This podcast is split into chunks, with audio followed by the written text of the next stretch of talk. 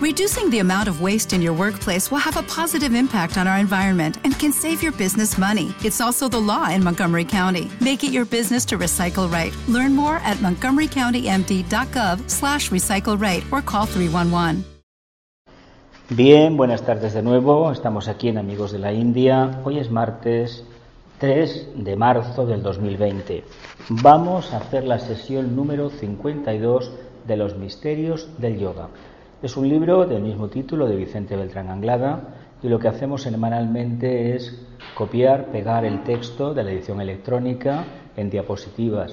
Este estudiante aporta la presentación, los comentarios y el grupo ayuda en ello las reflexiones. El texto pertenece a Vicente Beltrán Anglada. Como siempre, las imágenes de los Himalayas iluminados, la superior derecha, habla de la iniciación, habla de la, cima de la montaña iluminado con los rayos del sol, la prueba del fuego, la prueba iniciática, y la parte inferior podemos ver en oposición las mismas montañas nevadas y una alusión clara a la tradición esotérica o religiosa mediante la imagen de la estupa. Todas las presentaciones comienzan con esta primera diapositiva. Dice, los verdaderos esoteristas y discípulos espirituales trabajan con la sustancia débica que produce la luz y que dos magos negros lo hacen con la sustancia elementaria que vivifica las sombras. Las sombras son lo, aquellos vehículos construidos con la materia procedente de la anterior cadena del logos planetario, la anterior encarnación, prácticamente de la luna, de la cadena lunar. Esos son sombras no tienen luz propia porque en aquel periodo el logos planetario todavía su nivel de conciencia pues no pudo transmitir esa energía reveladora que intenta en esta segunda, en esta cuarta cadena. ¿Continúo? ¿Alguna duda? No olvidemos que somos conciencias solares. Dice, cada una de las tres notas o tonos que constituyen el aún tiene un significado especial y forma parte dentro de su riqueza expresiva de una particular misión en la tarea conjunta de crear el universo. Vemos así que la nota A es el sonido mágico que produce la actividad de la condensación de la sustancia. Como sabemos, el espacio está lleno de aquella sustancia eterna sin principio que el esoterista denomina éter, la primera gran emanación del sonido aún por medio de la nota A atrae esta sustancia alrededor de un centro de radiación magnética o de absorción. Y a medida que la nota resuena quebrando, tal como esotéricamente se dice, la resistencia de los éteres, se van construyendo los elementos químicos, átomos y moléculas hasta constituir una inmensa masa sólida, compacta y densa. Hay una invocación, una A, y automáticamente, ¿qué sucede? que se empieza a precipitar una corriente angélica que van cogiendo este éter y lo van condensando hasta que al final se convierte en qué? En algo tangible, en algo material, ¿verdad? ¿Para qué? Para que en el futuro se desarrolle una conciencia, ¿verdad? ¿Lo vemos? ¿Sigo? La nota U puede ser considerada como el sonido específico que determina el proceso de formación como su nombre indica, su particular misión es dar forma a aquella compacta masa sólida aglutinada alrededor del atractivo centro magnético creador creado por la nota A. Y tal proceso de formación se inicia en las fronteras de espacio y tiempo, allí donde la A y la U se identifican e interpenetran hasta constituir un solo tono vibratorio que determina una separación de los átomos y moléculas dentro de la gran masa de condensación a la que sigue aquella actividad misteriosa e incomprensible de acoplar y reunir los átomos y moléculas por grados de afinidad química, construyendo así pequeñas estructuras que perfectamente acopladas entre sí constituirán los materiales definidos para construir el gran cuerpo universal. ¿No veis cierta, cierta similitud con el tema del telar, de tejer la, la, tela, entre la urdimbre y la trama, el largo y el ancho? Fin de cuentas, se ha dado, se ha hecho una invocación, primeramente a nivel manásico, se ha invocado. La A equivale, la copa, El contenido es el aspecto causal. La copa, la A, que va al aspecto manásico. La U al aspecto emocional. Y la conexión entre el mundo más arquetípico y el mundo más denso, que sería la M. Vamos viendo cuál es el trabajo. Vale. ¿Sigo? ¿Y la M qué es? La M es el aspecto físico. Ahora, lo vamos a leer. Ahora lo vamos a leer. La parte más densa. Es decir, desde arriba se hace la invocación. Los ángeles comienzan a actuar, comienzan a precipitar. Los que son de un plano construyen esa forma, los que son de otro cogen esa forma y la van densificando. Pero no es que la vayan precipitando, es que la van revistiendo de su propia energía, de su propia sustancia. Por lo tanto, lo que estamos viendo es que hay un esqueleto, un armazón, que no se ve, que es la idea mental manásica, el arquetipo, que va revistiéndose de densidades hasta que al final a nivel físico lo tenemos. ¿Mm? Es el mismo, lo mismo que sucede en el momento de la fecundación hasta que nueve meses después, ¿qué sucede? Hay un alumbramiento, ¿no? En un humano, pues es un proceso de construcción angélica. Claro, explicado así decimos qué cosa más compleja, ¿no? Y sobre todo, si conocemos un poco de eso de la espina bífida, sabéis lo que es una espina bífida, ¿no? ¿Mm? Sabéis que, bueno, ha habido un problema en la columna y, bueno, pues hay una la neura, esa sustancia que corre por precisamente por la por la espina dorsal, por esa membrana protectora que hay, llega a la intensidad en un momento dado de que hay una, una alteración, un karma, lo que sea, que hace que eso no vaya por el conducto adecuado, ¿no? Entonces, genera una determinada patología. Pero es que ahí, ahí, en ese líquido, está la base de lo que será en el futuro dentro del embrión el cerebro. Por lo tanto, si ese cerebro pues no está correctamente constituido, evidentemente el alma que lo va a ocupar es un alma que tiene unas limitaciones especiales de evolución y necesita de esa limitación física para poderse manifestar. ¿Vemos? Todo lo que nos acontece tiene una razón de ser. Todo. ¿Lo vemos? ¿Sí? ¿Continuamos? Dice la nota M, tercera y última que pronuncia el aliento vital y constructor del Espíritu Santo, constituye el sonido definido como la concreción, de concreción, lo más denso. Si nosotros quisiéramos materializar un objeto aquí, deberíamos conocer la nota, ¿no? el mantra, y que respondería en el fondo a la misma percepción, la A, la U y la M. Hay una parte manástica, otra emocional y otra muy densa. Forma de interactuar lo más denso con lo más sublime, lo mental en este caso, a través de un canal que sería el mundo emocional. Por lo tanto, todo lo que está construido por la civilización tiene, viene de una idea, de un pensamiento concretizado y necesita de esa parte emocional que te atrape, que te atrape, que a nivel de emocional, a nivel instintivo te coja, porque si no, no va a haber forma de que lo lleves a, la, práctica. Y si no, mirad cómo ha sido la civilización, la historia, y siempre ha sido la zanahoria delante de la cabeza, ¿no? Del burro, el burro, el humano, ¿no? El reino humano. Cuando esto está así, nos encontramos con un pequeño problema, que todavía estamos sometidos a una conciencia que necesita precisamente de esas señales para poder vivenciar y sobre todo para poder avanzar. No estamos hablando de algo muy elevado, sino de que necesitamos todavía unas formas que nos orienten. Con lo cual quiere decir que nos queda todavía muchísimo camino por recorrer. Dice, constituye el sonido definido como de concreción. Las pequeñas estructuras resultantes de la actividad conjunta del doble sonido AU se reducen en formas concretas y definidas, constituyendo cuerpos y organismos que pueden albergar debidamente a toda clase de almas, vidas o conciencias, emanadas del corazón del Sol, morada mística del Cristo cósmico o alma solar.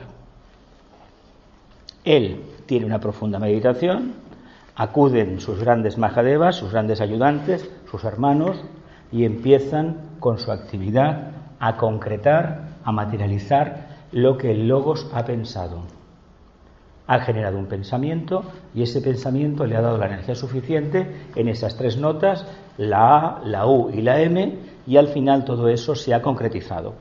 Si nos sirve de ayuda, como almas, hemos emitido esa nota para construir los vehículos de esta personalidad, esta forma que tenemos en esta vida. Por lo tanto, ese sonido está ahí. Como mónadas, como mónadas en este proceso evolutivo dentro de la materia, estamos emitiendo esa nota. Claro que esto nos es completamente desconocido, es una referencia que nos aporta la enseñanza esotérica y la tradición mística, ¿no?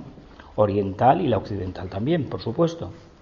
Pero debemos entender que todo aquello que, que, que anhelemos construir, primeramente parte de un proyecto mental. Ese proyecto se va concretizando y, por ejemplo, de los planos de una idea de cuatro bosquejos realizados por un arquitecto, al final el, arquitecto llamará a un constructor y el constructor acabará materializando la casa, ¿verdad? Pero olvidemos que la idea de la casa seguramente la ha tenido el propietario. Yo quiero esto así. El arquitecto ha pensado, ha concretizado una forma, un plano técnico. Primeramente empieza con un dibujo. Un dibujo es la parte emocional, pero hay que exportar, darle el sostén nada menos científico, técnico y ha puesto las medidas, ha calculado los pesos, etcétera, etcétera, ¿verdad que sí? Y al final el constructor, guiándose por ese plano, ha construido. El constructor no trabaja con el plano de la fachada de la casa, del color de la pintura. Lo vemos, eso es accesorio. Lo importante que es la estructura, los cimientos, ¿verdad que sí? Las vigas, los pilares, ¿verdad? Eh, se trata de las paredes de carga. Lo demás es accesorio. Ojalá en el día a día aprendiéramos a pensar en lo que importa y en lo que no importa dejarlo para otro momento o simplemente no pensar en lo superfluo. Lo vemos. Imaginaos que queremos construir una casa y nos peleamos por el color de las cortinas, ¿no? O de las alfombras. Pues vamos bien, quiere decir que nuestra parte emocional es muy poderosa. Y si solamente nos interesa la solidez del edificio, solamente eso, ¿dónde tenemos la conciencia? Venga. Si solamente nos interesa la solidez, decir, grandes piedras, ¿qué quiere decir eso? Mental. nada, nada. ¿Eh? Material. Es decir, no tenemos sensibilidad.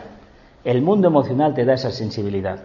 A ver, si vemos las casas, por ejemplo, del señor Gaudí, a ver, mm, la pedrera, por ejemplo, a Can se le llama pedrera porque era un término despectivo hace 100 años, porque pensaba que había hecho un churro y era una, una cantera, no era una casa. Sin embargo, cuando uno lo mira hoy, dices, caramba, qué trabajo tuvo este hombre para buscar las piedras, etcétera, etcétera. Pero si vemos la otra que está enfrente, que es como una visión astral, la casa Camballó, tú te la miras y es prácticamente como si fuera de mantequilla, de gelatina por las formas que tiene. Sin embargo, esa casa tiene una estructura sólida, está bien hecha. Y todo lo demás que es por dentro y por fuera evoca la conciencia del arquitecto y sobre todo la del cliente que pagaba por tener algo innovador. Sabéis que la milla de oro competía en los burgueses de Barcelona hace 100 años por ver quién hacía la casa más, no diré más estrafalaria, sino más más novedosa, es decir, sin referente alguno, porque esas casas, la verdad, imaginémonos por un momento lo que debieron ser esos palacetes, eran auténticos palacios con entrada de carruajes, de servicio y todo, y es madre mía, pero bueno, fue una forma que tuvieron de manifestar su creatividad. Y eso ha quedado para la posteridad. Pero te lo miras por fuera y hay casas que se le ve el carácter no de solidez. Por ejemplo, la casa Neye tiene solidez, pero la casa estaba yo, te la miras bien y dices, caramba, si esto parece eh, Walt Disney, ¿no? Parece eh, un parque temático, más que nada por las formas, sin embargo dentro no es así, evidentemente. Pero entendemos cómo funcionamos nosotros si nos dedicamos a lo que interesa, si fuésemos capaces de tener la mente en su sitio, nos daríamos cuenta que lo importante es que un pensamiento claro, una idea clara para llevar a la manifestación. Y no nos perdemos el tiempo con los aderezos. Claro, tú ves la estructura de un edificio y cómo se hacen las casas ahora. Pues bueno, ya no se hacen balcones en muchos sitios, una cosa plana, tipo cuadrado, y se acabó. ¿Eso qué quiere decir? Que nuestra conciencia cuál es? Antes habéis dicho densificada, material, muy de pies en tierra, no hay nada más. Sin embargo, cuando ves un edificio que realmente el arquitecto se la juega con la apariencia y con la estructura, es caramba, aquí hay algo más, hay algo más. Lo que pasa que una casa así o un edificio así, quien paga manda, ¿no? Y no todo el mundo puede, no todos los arquitectos pueden hacer lo que quisieran hacer. Tienen que cumplir el que, las órdenes del que paga. No, sé si he entendido mm. Decías que eh, primero está la idea, obviamente, luego la, la emoción Y al final, el es deseo. La, la que hace un poco de catalizador. Exactamente, que- el deseo para que eso lleve a la práctica. Entonces, claro. Entonces la idea, eh, tú dices la idea sería la del propietario, no. En este caso sería la idea, el propietario es el Quiere, tiene, tiene, sí, es el que va a buscar al, al- al Pero- técnico que le diseñe una casa, claro. Pero el que al final esa emoción dice, me gusta, lo hacemos, debe ser el propietario, debe ser la emoción. Claro. Y además, fijaos que cuando se va a hacer una casa, el arquitecto necesita el plano del terreno. ¿Ves? Por eso es tan importante lo que hizo el Logos. El Logos tenía una cuadrícula, o un círculo no se pasa. Sus mentores, el Logos de Sirio, las Pléyades y la Osa Mayor, dijeron, te toca ahí. Ahí te toca trabajar. Bueno, haces un círculo no se pasa, coges una parte del éter primigenio, cogido con un karma que tiene cósmico, y tuyo también, y nuestro también, para eso te pones a colaborar con nosotros. Él hace el círculo no se pasa, lo mantiene en su conciencia, comienza la invocación, y esa invocación todavía no ha acabado. Y el día que acabe, ¿qué pasará? El sistema solar se colapsará. Es decir, esa idea está. Y además, el arquitecto siempre querrá conocer el terreno, porque lo necesita. Esto es como el que va a un sastre. Hágame un traje, tendré que tomarle las medidas, ¿no? Mm, Me explico, con lo cual quiere decir que todo aquello que se va a hacer tiene una finalidad clara. Uno no se va a construir un cuadro, por ejemplo, un traje, una camisa, sin conocer las medidas del cliente y sus apetencias, ¿verdad? Por lo tanto, si esto lo trasladamos a nosotros mismos, focalicemos la conciencia en aquello que merece la pena y no perdamos el tiempo en vanidades, en cosas que no tienen ningún sentido. Y siempre con un resultado práctico. ¿Lo vemos? No es maravilla. Dime, dime. No, no, dime. Eh, aquí en el libro, cuando habla eh, que atrae la sustancia alrededor de un centro de radiación magnética de absorción, ¿ese centro es la idea? Ese centro sido la idea concretizada, porque tiene, tiene como magnético tiene una parte inferior. Magnetismo, la radiación es un aspecto superior y el magnetismo corresponde a los chakras inferiores, por ejemplo, sacro, básico y plexo solar. Claro, sí, sí, sí. Es que por eso te os decía antes que tiene que haber ese mundo emocional, ese mundo de agua, porque estamos en un planeta que todo es agua, no podemos salirnos de la norma del logos. A ver, es que funcionamos los humanos, funcionamos a través del deseo. Yo no sé cómo funcionarán en otros sistemas solar, en otros planetas del sistema solar, porque pensar en otros sistemas solares es perder el tiempo. Estamos donde estamos y bastante trabajo tenemos. Por eso, si nosotros, pues os decía antes, que el sastre va a construir la hacer la camisa, coge una tela. La tela está ahí. Entonces, como se dice siempre, tengo una gran idea, pues mire usted, eso lo escuché al, al señor Cela cuando le dieron el premio Nobel, pues mire usted, aquí tiene mil cuartillas, aquí tiene la tinta y desarrolle la idea. Es que todo está tocado, es cierto, todos los temas en el cine y en la literatura y en el teatro ya se han tocado miles de veces. Pero lo que importa es que tú le des una característica que lo haga diferente a los demás, una impronta tuya personal. A ver, los damas de los celos se conocen de toda la vida. Sin embargo, el señor Shakespeare, o quien fuera, si es que fue realmente el maestro este Rakotsi, el que le inspiró, porque se cree que fue él, realmente, pues, a ver, relata algo, yo no sé si habéis leído la obra de teatro, son pocas páginas, y los diálogos tienen algo que te cautivan. Lo mismo con Romeo y Julieta, lo mismo con La vida sueño, o lo mismo con El Quijote. Sí, lo digo esto por las cosas que, o las referentes de algunas, por ejemplo, el Avaro de Molière, o la Divina Comedia, o textos así, o por ejemplo, incluso, que es, es todo son versos, lo de la Ilíada y la Odisea, no es un texto en prosa, que va, que va, son, eso es un canto. Pues esto lo miras, dices, caramba, tiene cierta lógica, me atrapa, ¿por qué me atrapa? Porque internamente resuena, porque está hablando de un arquitecto, de, una, un arquetipo, perdón, de una idea muy abstracta que en cierta medida, como uno está conectado con el alma, es decir, trabaja un poquito con la mente abstracta, evidentemente aquello le resuena. Y a fin de cuentas, ¿cómo acaban estos dramones? Acaba el mal. ¿Qué nos están diciendo? Pues lo que las escuelas de misterio de la Atlántida y de la Grecia y de, y Roma, sobre todo de, de Egipto y Babilonia, te decía, el alma humana tiene limitaciones. Y a través de esta obra de teatro, de esta representación, queremos darte a entender cuál es tu problema.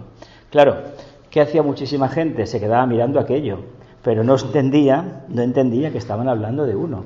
Por eso ellos iban con máscaras, porque eran compañeros de él, que para admitirlo dentro de aquella logia, de aquellos misterios, se disfrazaban y hacían papeles de los problemas que él debía solucionar antes, antes de ser admitido. Esto es, complicado. Hoy en el día a día, ¿qué hace? ¿Qué hacen los seres del karma? Pues cualquier problema que tengamos, si lo queremos solucionar y no nos quedamos en casa y nos movemos, nos vamos a encontrar delante nuestro la antítesis, lo contrario. ¿Y qué hay que hacer? Buscar la síntesis, el punto neutro. ¿Lo vemos? ¿Mm? ¿O no? ¿Sí? Vamos a continuar. Dice, podemos decir que consumada esta fase de, esta fase, no, a ver, decir que consumada esta fase ha sido cumplimentada la tarea universal encomendada a la actividad creadora del Espíritu Santo a través del triple sonido aún. Cuando se realice a partir de aquí y como perdón, cuanto se realice a partir de aquí y como continuación de un trabajo que ha durado millones de años, será solo una tarea mágica de constante renovación y estructuración dentro, desde dentro, desde el centro mismo de la forma, llevada a cabo por el alma o conciencia que se agita en su interior. Vamos a ver, si tomamos por válida, por cierta, vamos a decir que sí, no los 18 millones de años, sino 21 millones 200 y pico mil, que eso aparece en astrología esotérica, el tibetano al principio lo pone más o menos. Damos por millones 200 y pico mil años solares hace que se produjo el momento de la individualización, suponiendo que procedamos de la cadena terrestre, que seamos hijos de la Tierra. Si somos de la cadena lunar, seguramente que encarnamos en la quinta subraza de la raza Atlante, la parte más mental, ¿no? Parte final ya, ¿no?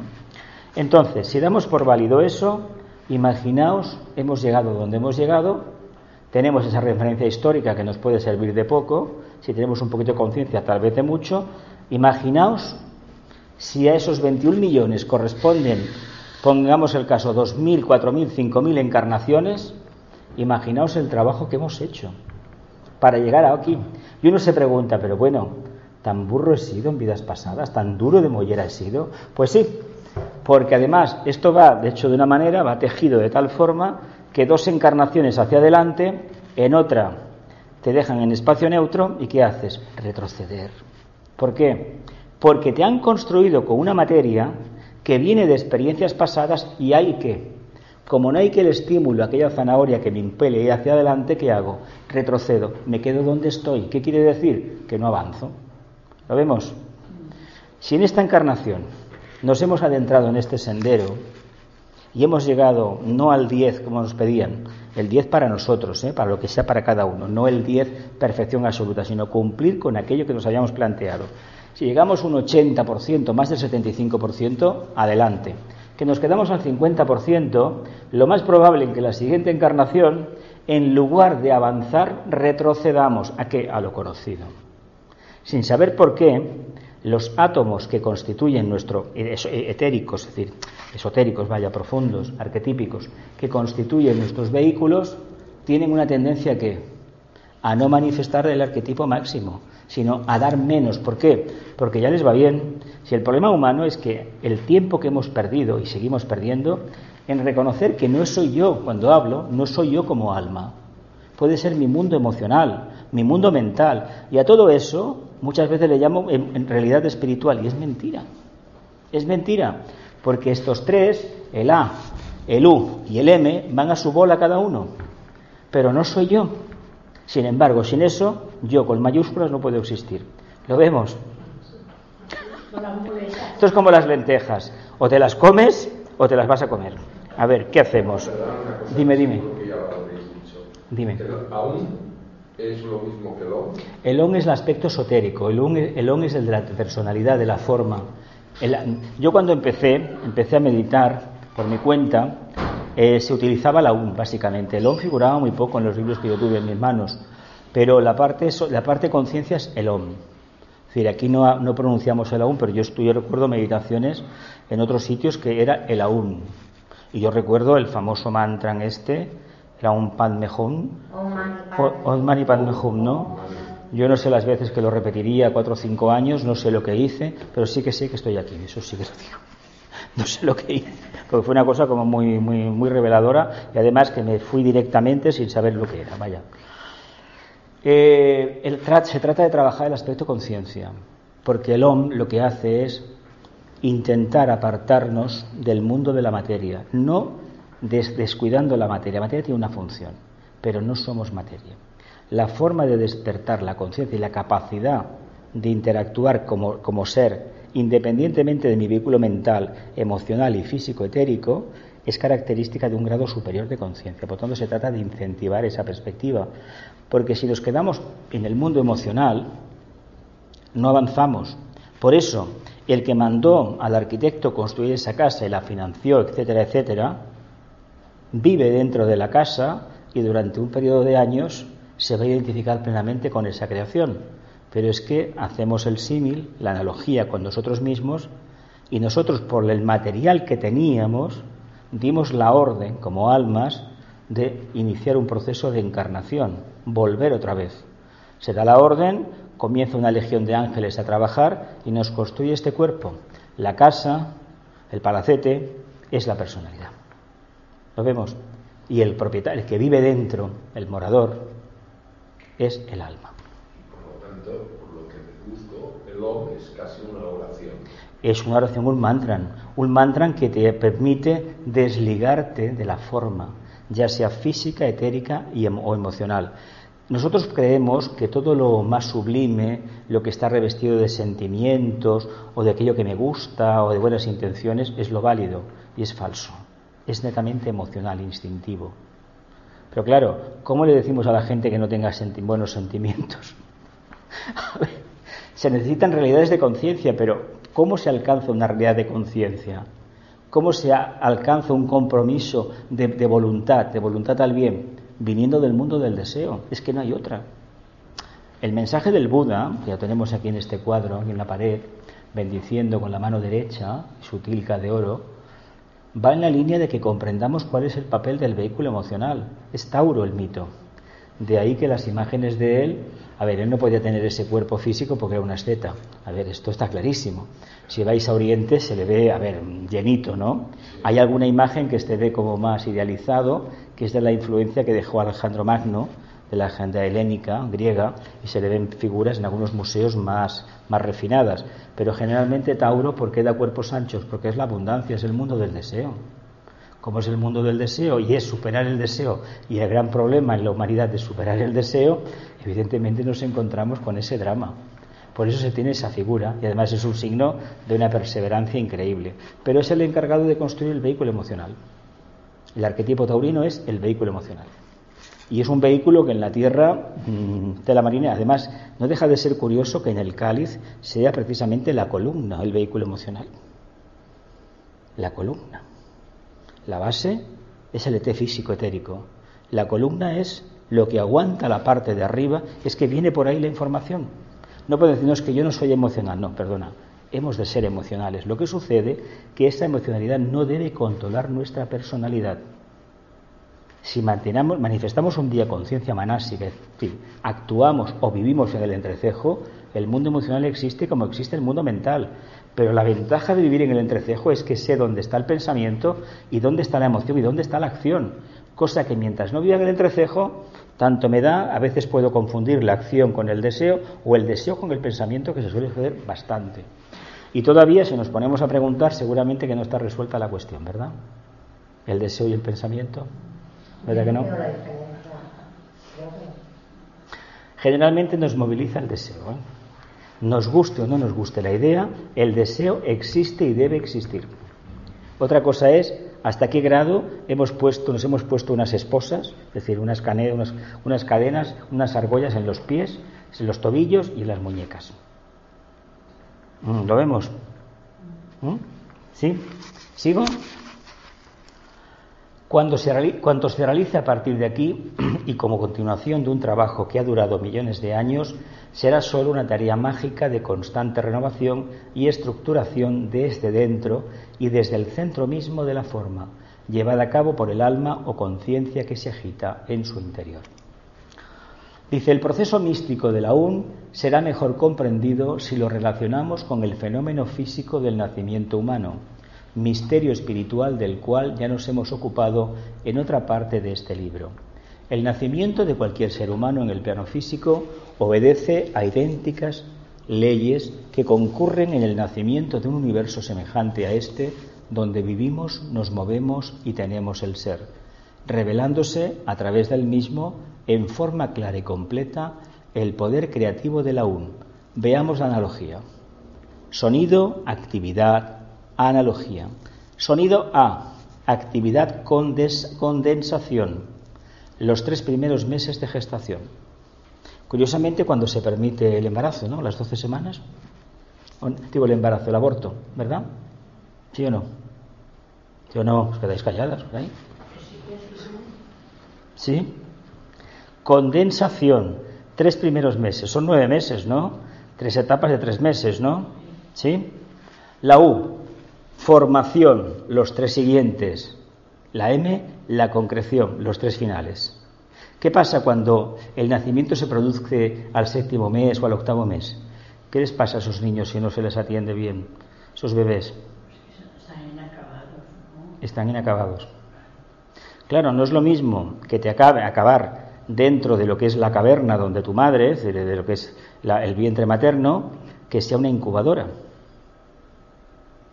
Sabéis que al principio dejaron a muchos niños ciegos, ¿sabéis eso? Por el oxígeno, ¿no? ¿Sabíais? porque inyectaron, metieron en las incubadoras oxígeno y les quemaron las retinas a muchísimos. Mm, se aprende a base de errores.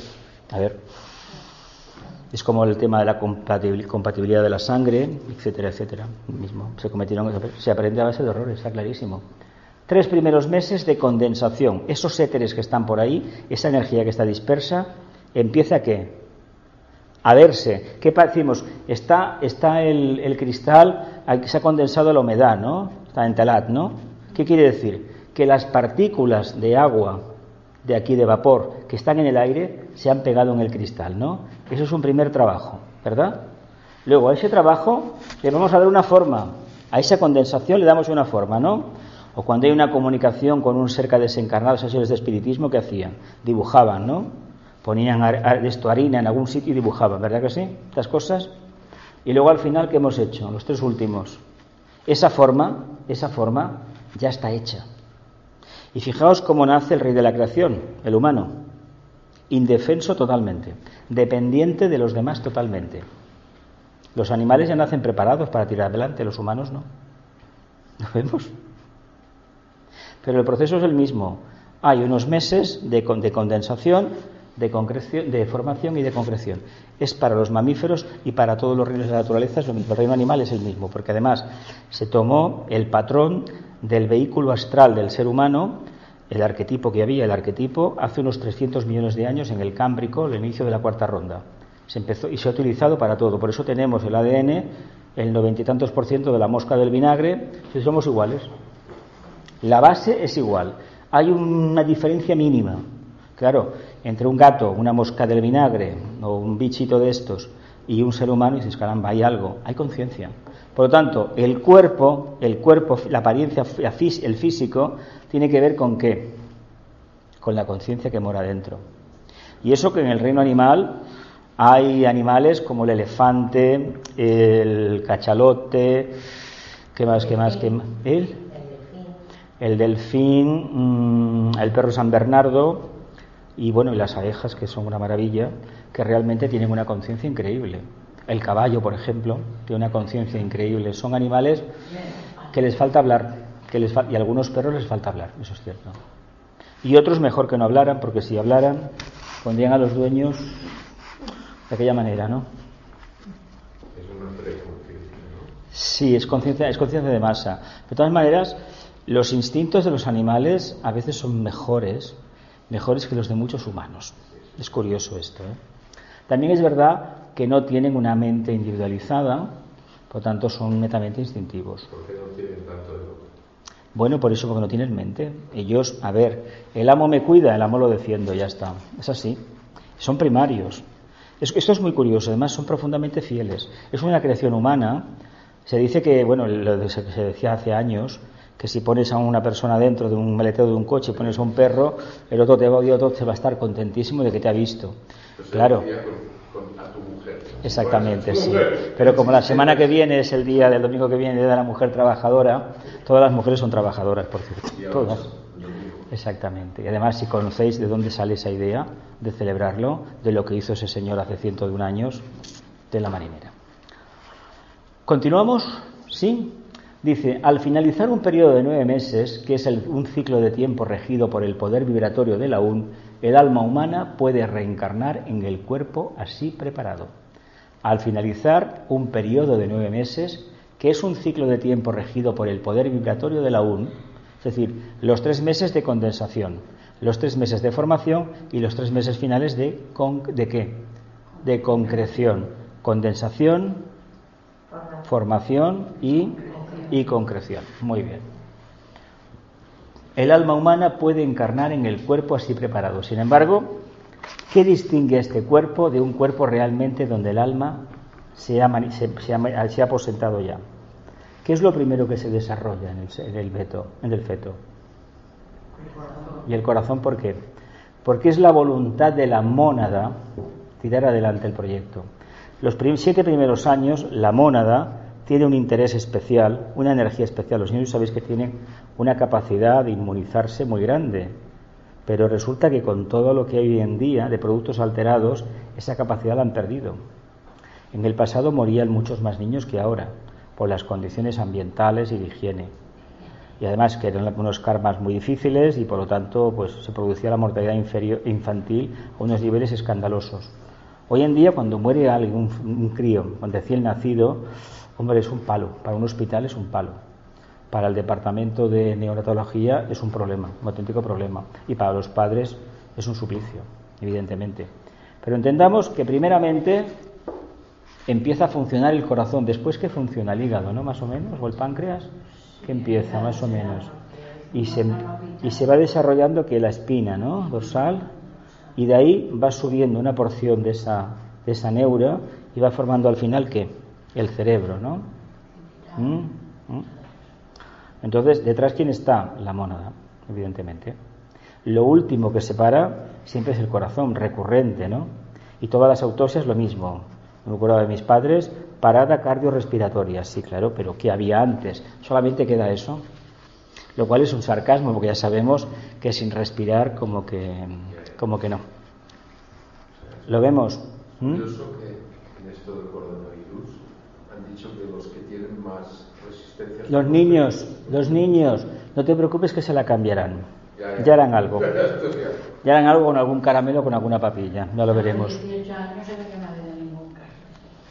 Pero a ver, eh, eso es un experimento de laboratorio, una patente. Y se llama una patente de raíz genética. ¿Qué van a hacer con esto? No lo sabemos.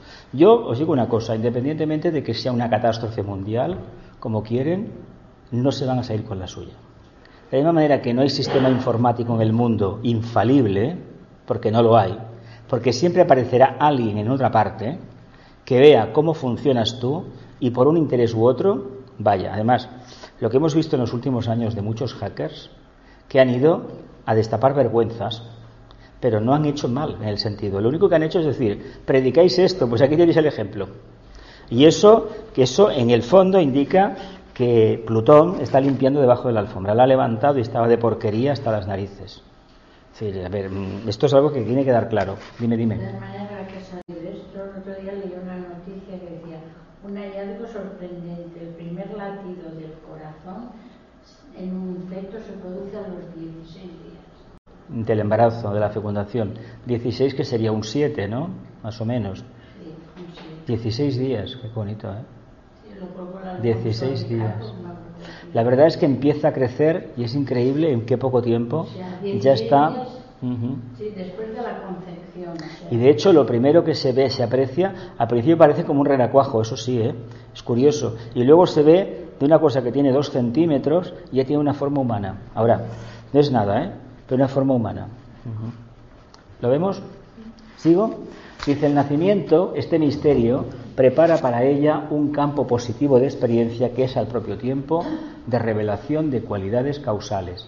Y en cada uno de los estadios de tres meses que preceden al nacimiento vemos una explicación científica del proceso de revelación y de redención que llega a su culminación cuando se comprende profundamente el significado de aquellas dos frases esotéricas. El 9 es el número del hombre, el 9 es el número de la iniciación, claro. Es que nacer es una iniciación. Nacer es una iniciación y una cosa curiosa, cuando nacemos, cuando nacemos, a ver, él dice aquí, el alma toma posesión. El alma toma posesión a, aproximadamente eh, cerca o antes de los siete años de vida. Lo que pasa que, claro, mm, el tema del aborto es otro tema. Decir, ¿por qué si el aborto? A ver, por una razón. Debe existir esa ley a nivel, a nivel civil, debe existir para que no se recurran a abortos clandestinos que ponen en peligro la vida de la mujer. A mí me sorprende que incluso gente del movimiento esotérico, espiritual, prefieran aplicar la crueldad para cargarse a la madre pecadora, porque ha quedado, etcétera, etcétera, porque no quiere al, al hijo que, viene, que lleva dentro, y se anteponga la vida de algo que no ha nacido todavía. Yo no entiendo cómo se le pueden dar derechos a algo que todavía no, ha nacido. Eso no quiere decir que se tenga que practicar un aborto completa, continuo, continuo. No, no va por ahí. Hay otros métodos como dejar en adopción. Esto es algo que se debería de considerar y es un método mucho más importante. Y el por qué a nivel esotérico no, porque la relación para establecer un nacimiento procede, sabéis muy bien, de una relación sexual. Si los humanos fuéramos responsables de nuestros actos, seguramente que el tema de la sexualidad se viviría de otra manera. ¿Me explico? El sexo sin amor esotéricamente no se acepta. Porque no es lo mismo tener una conciencia elevada y cumplir, como se decía esotéricamente antes, con la raza, con la humanidad, aportando unos cuerpos que encarnarán unas almas, si tengamos en cuenta que los padres a ver, han contribuido a formar el cuerpo y evidentemente son el sostén, decir, la ayuda a un alma que necesita de una ayuda, una profunda ayuda y mucho amor para tirar adelante. Pero llega un momento, 18 o 20 años, que los polluelos deben volar por sí mismos, es decir, deben ser independientes, con lo cual la responsabilidad será de ellos. Pues los primeros años, el karma es muy curioso lo que hace.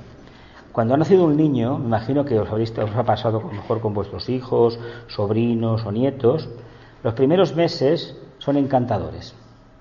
Cuando tienen dos o tres añitos son una maravilla, pero algunos ya despuntan, dicen claramente lo que van a ser. Cuando tienen siete, ocho o diez, dices, ya tenía yo razón lo que vi. Cuando tenías tres años, que me hiciste esto o lo otro. ¿Por qué? Porque ahí es donde se nota, el que tiene ojos para ver ve, sobre todo los abuelos, se dan cuenta a los tres años, uy este, uy aquella, y es verdad.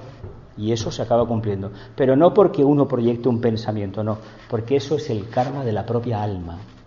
Por lo tanto, esas escandas de la tradición budista, que se manifiestan a partir de los dos años y medio, cuatro o cinco, te empiezan a decir es el karma de cada uno. Y esa es la diferencia que hay entre esos niños que tienen un añito o meses, que son encantadores, tendrán sus rabietas, pero son encantadores, ¿verdad? Y a partir de ahí parece que pierdan todo. ¿Mm? tres años, cuatro, cinco, ya el alma empieza, aquí estoy yo, que es cuando se empiezan a aparecer ciertos rasgos que te acompañan toda la vida.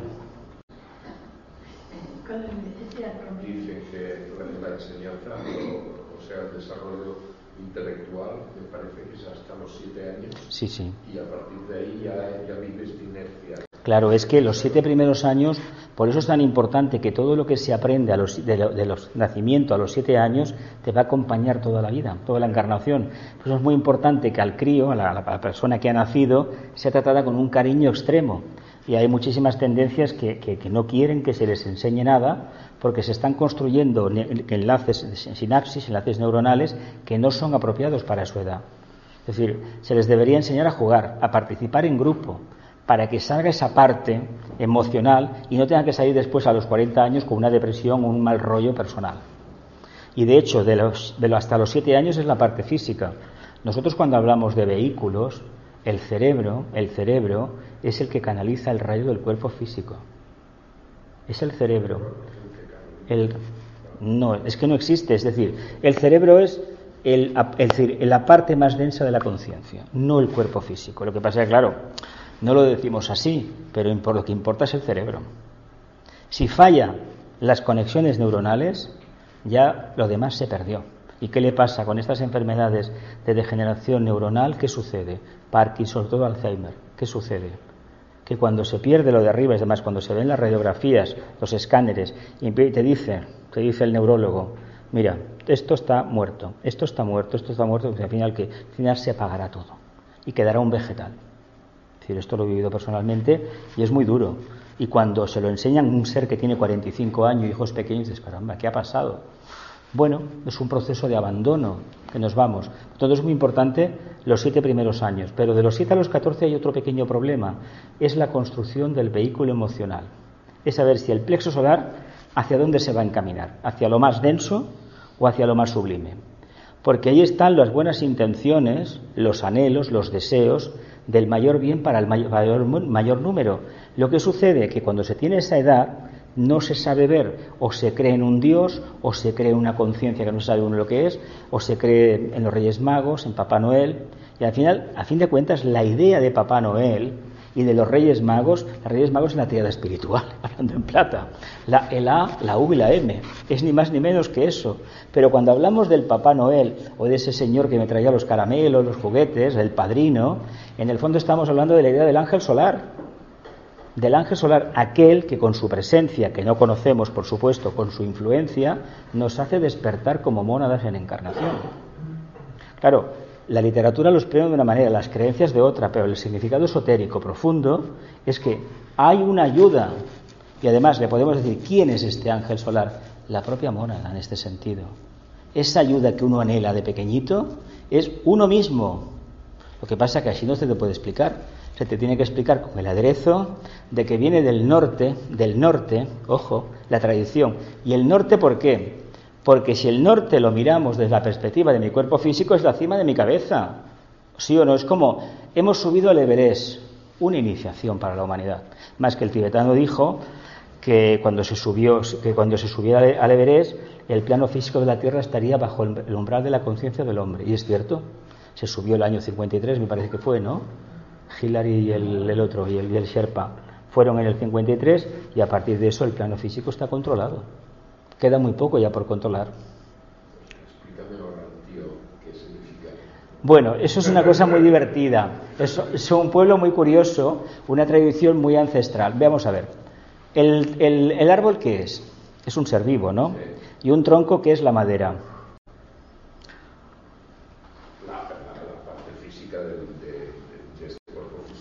Carpintero, ¿qué significaba? Constructor de formas, ¿no? A fin de cuentas es un pensamiento, ¿no? Y cuando le damos tres golpes, tres, ¿no? ¿Son? Bueno, son más, pero... Pero bueno, cuando le damos un golpe, ¿qué le estamos haciendo? ¿Le damos la vuelta? ¿No será que estamos pronunciando unos mantras especiales y no tenemos otra forma de hacer lo que esta? Mirad, yo hace años, hace años una serie de experiencias que tuve un verano, pero que había hecho una serie de historias preparadas, la verdad es que me pasó algo muy curioso. A mí el símbolo que me vino fue el de la triada espiritual. Sí, la triada espiritual. Pueden ser tres esferas, pueden ser una serie de formas, tres formas que te indiquen de la forma que están puestas como un triángulo. Y a mí lo que se me estaba diciendo, pero hace ya bastantes años de esto, es que cualquier cosa tenía que pasar por ahí, por ese filtro. Cualquier cosa que viniera, en el fondo, la iba a dar a luz un triángulo. Curiosamente, el triángulo tenemos aquí. Tres meses de condensación, ¿no? ¿Sí? Tres meses de formación. ¿Y tres meses de qué? Concreción. Y luego que viene la revelación de conciencia, que es el nacimiento, ¿verdad que sí? Pues fijaos las tres iniciaciones que debemos de hacer. Y cuando llega la cuarta, ¿qué pasa? ¿Nacemos una nueva vida? Pues cuando llegue el momento de la cuarta iniciación, ¿a qué vida naceremos? la vida de la mónada, una y otra, el reino de Dios, así de claro, el mito del cristianismo. ¿Lo vemos? Nueve, el número de la iniciación. ¿Tenéis alguno el nueve en vuestra suma teosófica de, nacimiento? ¿Tú tienes el nueve por fecha de nacimiento? ¿Alguien más? Yo mi teléfono. ¿Tú también tienes el nueve? Sí. ¿Ah, sí? Vaya. Yo tengo el nueve en el puesto de la oficina, en la mesa. La mesa de la oficina. No, yo tengo el 7. Picar piedra, picar piedra y si te queda tiempo sigue picando. Yo tengo el 9, no tengo por partida ¿El 9 en fecha de nacimiento? Sí. Fecha de nacimiento, sumando el ahí al año, el mes y la, hora no, ¿no? ¿Y tú? El 3, actividad. Tropieza, tropieza, continúa, tropieza, continúa. ¿Tú? El 11. El 11. Ah, bueno, el número maestro se conserva, sí. Se conserva, sí. Puede reducir a un 2 Bueno, yo también lo tengo, también lo tengo, sí, porque es el mes 11, nací en el mes 11, bueno, eso lo tenemos, sí. Tengo el 9 por día de nacimiento y el 2 por el mes. Y luego, como nací en el mes 11, se la suma, me dice dos onces. Pero una vez me lo explicaron, pero bueno, lo que me dijeron en síntesis era que continuara trabajando, no que me lo digas. ¿Y tú, Santi, qué número tienes? 9, Santiago da 9. No, no, fecha de nacimiento. Ah, ahora no me acuerdo. Lo hice, pero me olvidé. ¿No te, ¿No te, acuerdas cuando naciste ya? El 18 del 6. De... 18, 9 y 6, 15. Y 1916, 16, 16 y, y de esto, 16 que es un 7, 7 y 5, 12, 12 y 8, 20. ¿El 2? ¿Sale el 2? El 2. Géminis, claro, ¿no? ¿No tienes Géminis tú el ascendente?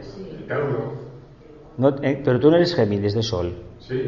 Bueno, pues ya está el segundo rayo, la entrada monática del segundo rayo, Géminis, claro, sí. El 9, pues mira, el 9, eso, en, los trabajos de Hércules es la iniciación, es Sagitario. sagitario es aquel que ve la meta, pero camina, dispara la flecha y va a buscar la flecha que ha lanzado. No se queda mirando para que otro lo haga. Por eso, aquel que se plantea un objetivo y lo cumple, cuando lo cumple, recibe una iniciación, es decir, un alumbramiento de conciencia. A ver, mucha gente, nosotros para entender las cosas mejor debemos de condensarlas, porque la mente nuestra está arquetípica no funciona. Vamos a ver, todo el mundo oficialmente se presenta a los Juegos Olímpicos con la idea de, participar nada más, ¿verdad? Porque el espíritu acuariano que movió al señor de Coubertin, el varón, era precisamente que todo el mundo participara. Un cuento chino, ¿verdad? De, digamos, de amateur, nada. Son profesionales que se preparan y de qué manera, en vez de manera enfermiza, para una meta. Pero imagínate que te vas preparando en la vida como si fueras un atleta de alta competición. Es decir, cuestiones de tu vida diaria, no de un deporte. Cuando consigues delante de una gran prueba, no compitiendo con los demás, sí, manifestar ese equilibrio, esa armonía, que es lo del triunfador, de ahí que te pongan la corona del olivo, del de olivo no, de laurel, pues realmente, ¿qué te están diciendo? Que has sido capaz de resolver tu problema, aquello que te habías planteado, aquel que se presenta a la prueba y gana, una competición que eso se entiende fácilmente, en el fondo no es que sea un privilegiado, es que si ha ganado, era el mejor. No quiere decir que los demás no lo fueran, todo lo contrario. Debe prevalecer siempre el espíritu de participación. Y el que no ha ganado y ha quedado segundo, debería dar gracias. Y el puesto más fastidioso, el cuarto, el que tiene el diploma. Cuarto, quinto, y tiene un diploma, ¿no es de conservación? Dices, caramba, me quedé no cogí medalla, pero bueno, pero has participado, ¿no? Por lo tanto, uno lanza la flecha y trabaja. Realmente no todo el mundo llega a la meta. Pero es que la meta en una encarnación es una ficción. Lo importante es que entendamos que este proceso de la búsqueda de la perfección, Sagitario, el 9, la revelación de conciencia, culmina precisamente cuando uno se ha sobrepuesto a la influencia de la materia, en el 10, que es el todo.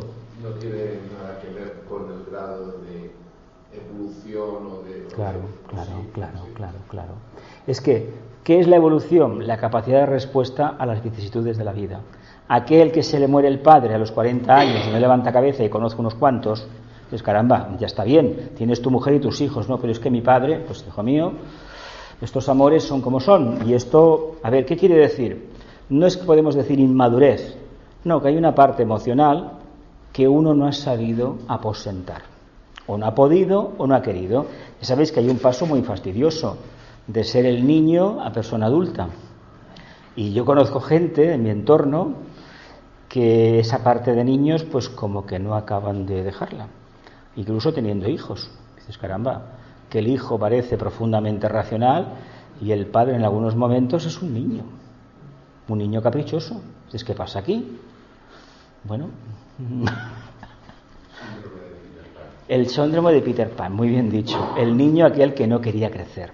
Todos llevamos un pequeño, llevamos un Pinocho y un Pepito Grillo que nos dicen te estás equivocando, pero el síndrome de Peter Pan es muy curioso porque no se le presta la debida atención.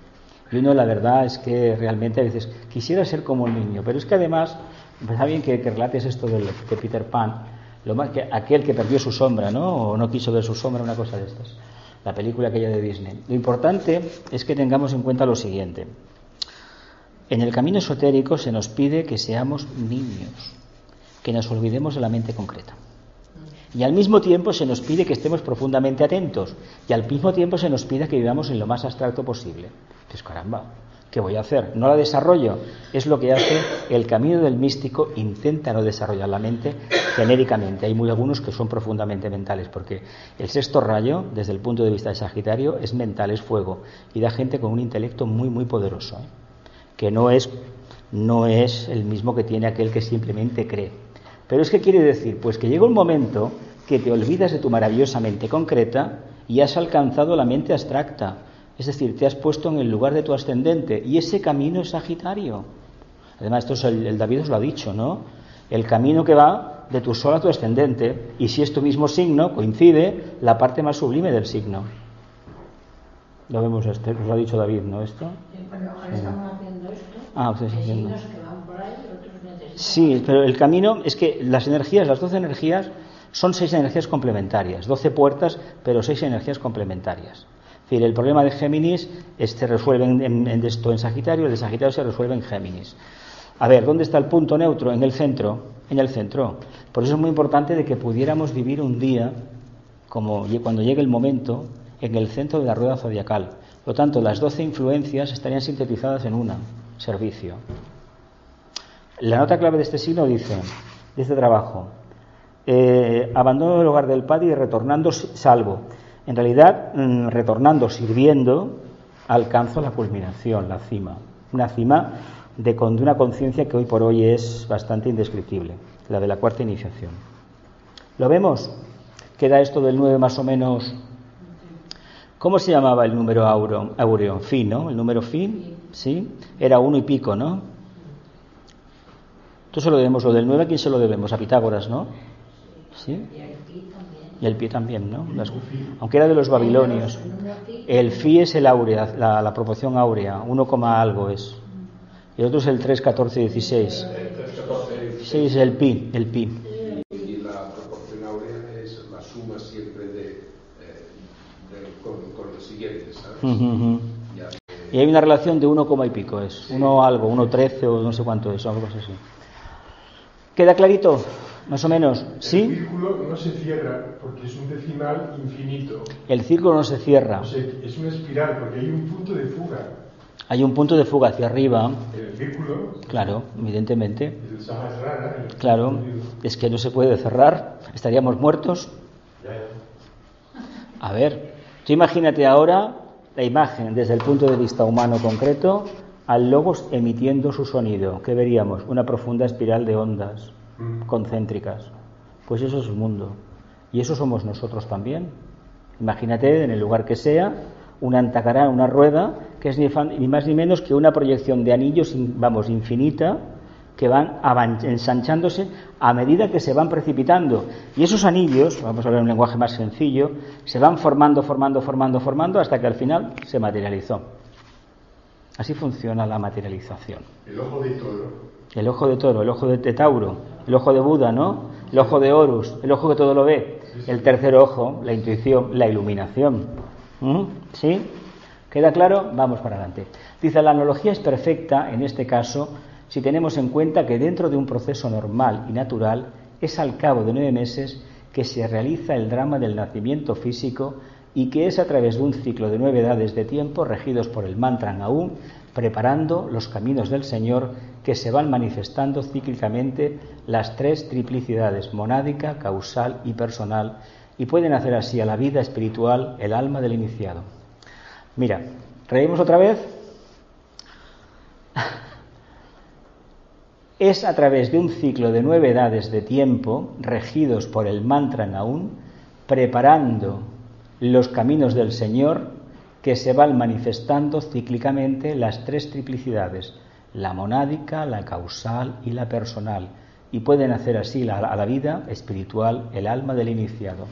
3 por 9, 27, ¿no? Reducido a un dígito, el 9, ¿no? La revolución de Saturno son 28 años, ¿no? 4 por 7, ¿no? 28. Bien. ¿Qué más podríamos decir aquí? Venga, va. El planeta del karma, el planeta del karma. ¿Cuántos años tarda? ¿78? ¿78? Son 28 años en dar la vuelta. En dar la vuelta. Vale. Son los astrólogos están estudiando astrología. Adelante. Tú también, ¿no? ¿Estudias astrología? 28 años. 28 años. 28. 56 años, claro. Eso es, además, además es el octavo septenato, es fulminante. Una amiga mía el año pasado, el mismo día del cumplimiento, tuvo un accidente y meses después, adiós muy buenas. Mm, Es así, esto es así. Pero los septenatos dicen algo en vuestras vidas.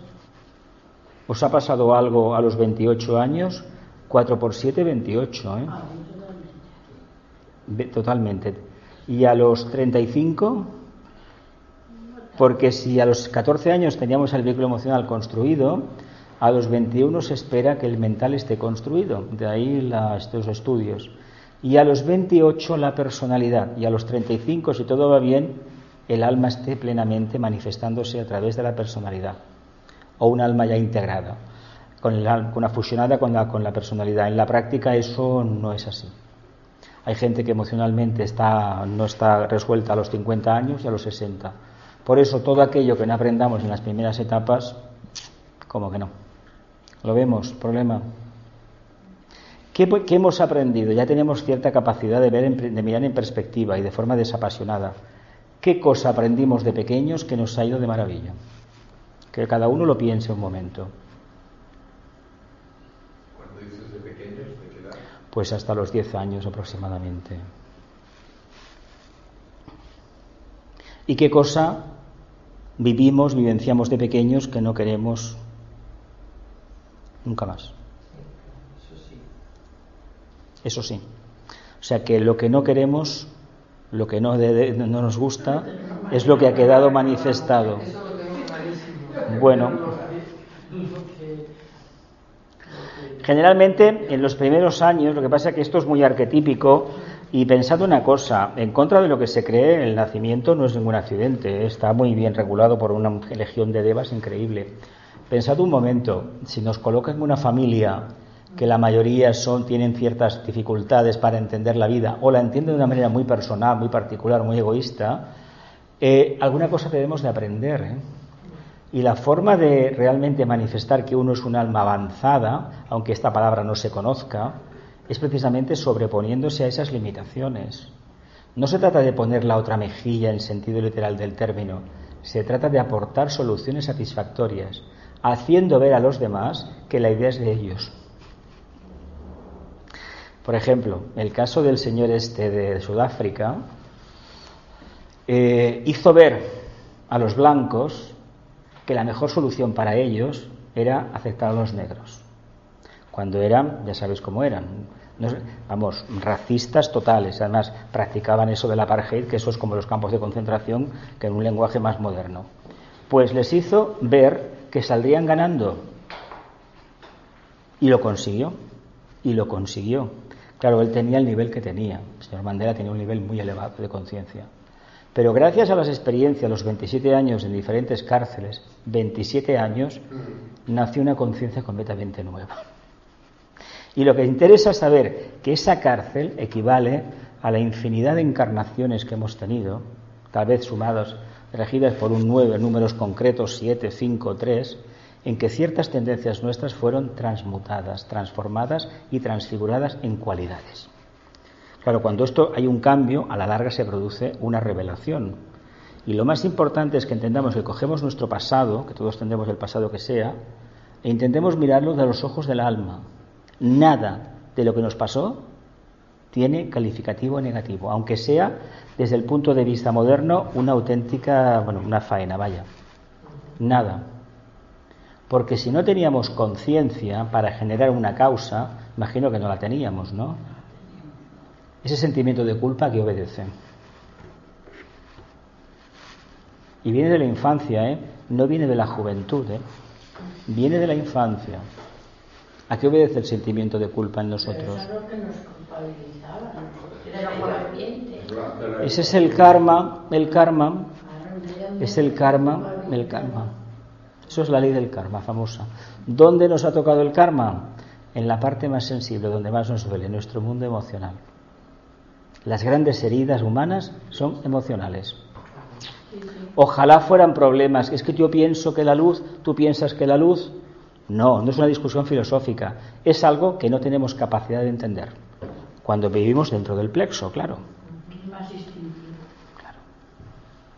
Y sin embargo, tenemos tal adherencia a ese problema, a esa cuestión, que ahí se tambalea todo. Bueno, pues tenemos un pequeño problema. No hemos hecho un basamento correcto, ¿no? Porque si ponemos mucho peso arriba, en la mente, no hay un mundo emocional que aguante el peso, ¿verdad? ¿Mm? Tenemos que construir de tal manera que lo de arriba sea etéreo, pero eficaz, lo del medio cierto grado de solidez y de plasticidad para adaptarse a los cambios, y lo de abajo sólido, ¿verdad? ¿Cómo somos a nivel emocional? No tenemos inteligencia emocional. Somos, vamos, iracundos en el sentido de inflexibles, cristalizados. A la mínima nos desmontan. Tenemos la piel muy fina. Si tenemos la piel muy fina, ¿cómo vamos a hablar, por ejemplo, de temas como la muerte, el alma, la divinidad, la mónada, cuando a lo mejor estas palabras en nuestros oídos resuenan como una aberración? ¿Qué vamos a decir al principio? No, no, nada. Para el mundo esotérico, la piel no se puede tener fina. Eso quiere decir que nuestro mundo emocional debe ser poderoso, no reprimido, poderoso. A fin de cuentas, la opinión de los demás, ¿qué son? A ver, ¿qué son las opiniones de los demás? Palabras. Pues si son palabras, ¿por qué le prestamos a tanta atención a hoy en día, por ejemplo? ¿Por qué seguimos pensando aquello que me decía mi padre, aquello que me decía mi madre, que no sé qué, que no sé cuánto, lo que me pasó en el primer trabajo? ¿Por qué? ¿Por qué? ¿Por qué? ¿Por qué? Porque estamos focalizados todavía en esa fase emocional. Fijaos si tenemos trabajo por delante. por sentimiento de culpabilidad. Otro drama, otro drama y otra encarnación o dos más para quitarnos el problema. Lo vemos un poco, es que se trata de entender que el misterio del yoga, del camino que conduce a la casa, a la conciencia superior, tiene que ir acompañado de una profunda reorientación de todo, de todos los átomos de nuestros tres vehículos. Claro, no podemos tener revelaciones de conciencia muy elevadas por una razón muy sencilla, porque nos fundirían las neuronas y ya tenemos pocas y en actividad. Y además se dice que no se generan, que vas perdiendo con el tiempo porque las vas cortocircuitando, porque deseas una cosa y no la construyes automáticamente, ¡zas! Frustración. Y vivimos de ese, de ese remanente de porquería, hablando en plata. Si todas las religiones nos dicen que Dios es maravilloso, que Dios proveerá, porque dicen todas, ¿eh? todas lo dicen, ¿por qué incluso los feligreses de las religiones, los que llevan más tiempo y los más avezados en la materia, siempre esta historia, Señor, Señor? ¿Pero por qué tantas veces Señor? ¿Por qué? ¿Por qué?